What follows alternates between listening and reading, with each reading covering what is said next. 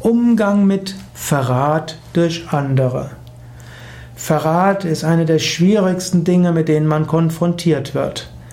Und wenn ein Mensch Verrat erfährt, das kann ihn bis in die Tiefe seiner Seele erschüttern. Aber man kann auch lernen, mit Verrat anders umzugehen. Es gibt den kleinen und den großen Verrat. Ein großer Verrat ist, wenn jemand heimtückig sich in das Vertrauen eines anderen eingeschlichen hat, schon von vornherein mit dem Wunsch, ihn auszuspionieren und diese Information an seine Feinde weiterzugeben.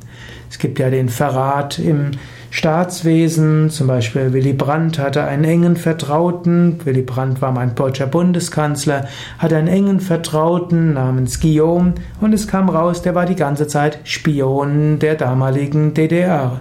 Das war ein sehr tiefgehender Verrat, wovon sich Willy Brandt nicht mehr so richtig erholt hat. Das ist ihm lange nachgegangen. Es gibt aber auch das, was Menschen voreilig als Verrat bezeichnen. Man hat jemandem vertraut, hat ihn aufgebaut, hat ihm viel geholfen und nachher äh, verlässt er das Unternehmen und wird dann Abteilungsleiter bei der Konkurrenz. Kann man als Verrat ansehen, muss man aber auch nicht. Vermutlich ist er ja nicht zu einem gegangen, um zur Konkurrenz zu gehen. Er hat gelernt, was er lernen wollte und geht jetzt sein weiteres Leben. Im Umgang mit Verrat hilft im Allgemeinen das Verständnis des Karmas. Du machst die Erfahrungen, die du machen musst. Andere machen ihre Erfahrungen. Und es ist gut, Vertrauen in andere Menschen zu haben und in vielen Fällen wird Vertrauen missbraucht. Aus Vertrauen kommt Vertrauensbruch, aus Vertrauensbruch kommt Verrat. Vertraue den Menschen trotzdem.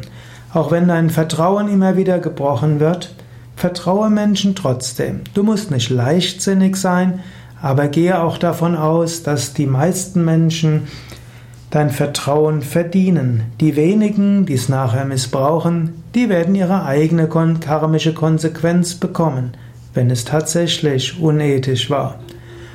Und du musst manchmal auch etwas vorsichtig sein, gerade welche Geheimnisse du wem mitteilst. Du musst nicht alles allen mit allen teilen. Aber du kannst Menschen grundsätzlich einen Vertrauensvorschuss geben.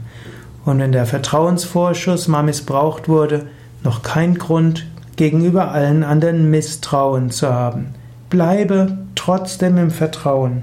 Nicht immer einfach, wenn du mal das Gefühl hattest, ein Verrat wurde an dir begangen.